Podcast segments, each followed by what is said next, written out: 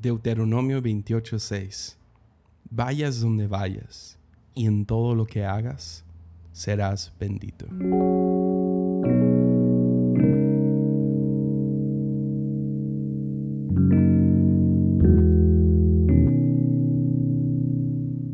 Fui pastor de jóvenes por ocho años. Antes de eso trabajé con adolescentes y hasta la fecha sigo siendo invitado a conferencias de jóvenes y no sé, me tocan muchas preguntas. Ah, preguntas desde ah, cómo sé con quién me debo de casar y no sé, uh, qué le puedo decir a mi mamá para poder tatuarme, lo cual nunca respondo. Pero creo que la pregunta más común es cuál es mi llamado.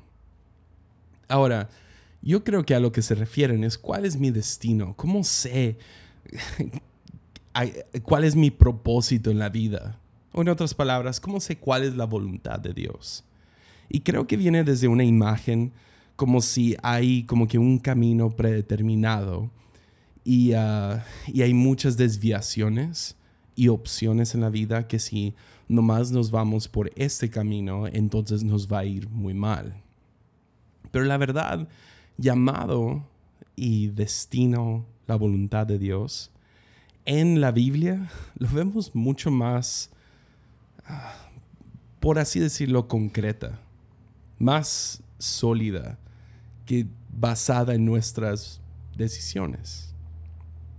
Es la voluntad de Dios por encima de todas tus decisiones o pasos en la vida, es que estés con Él.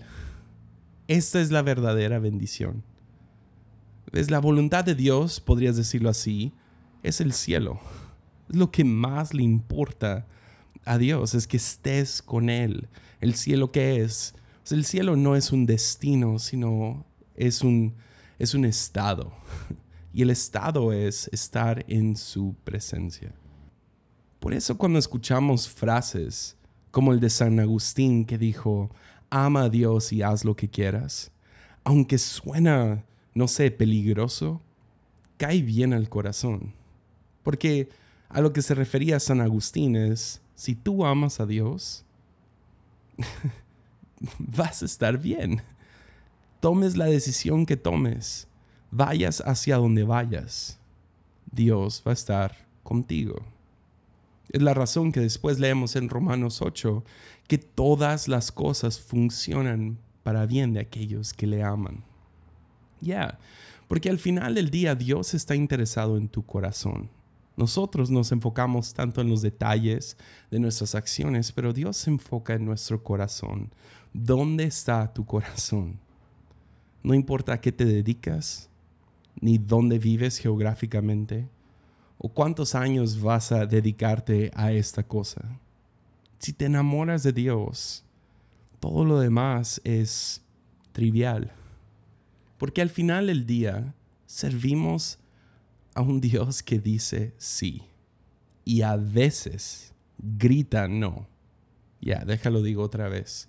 Servimos a un Dios que dice sí y que a veces grita no.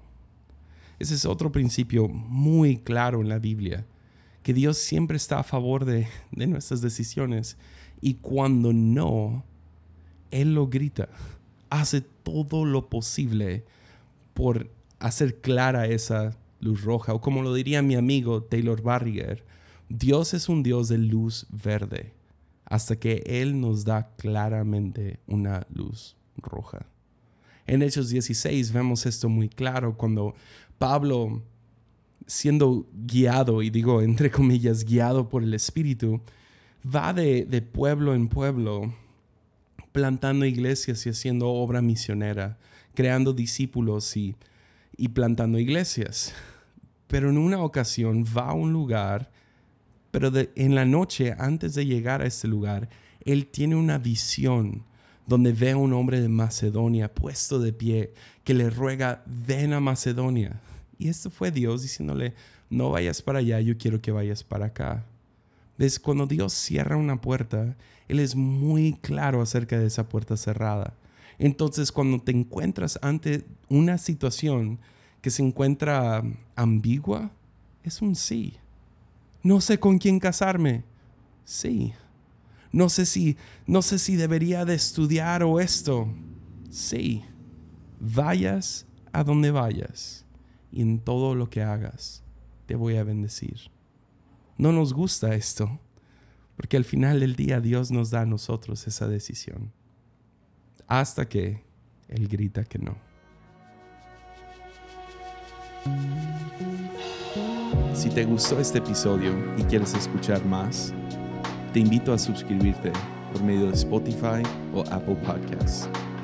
Y si quieres apoyarme para poder seguir haciendo estos podcasts, puedes hacerlo en patreon.com diagonal Hansen. Puedes apoyar desde un dólar al mes. Cualquier contribución ayuda. Muchas gracias.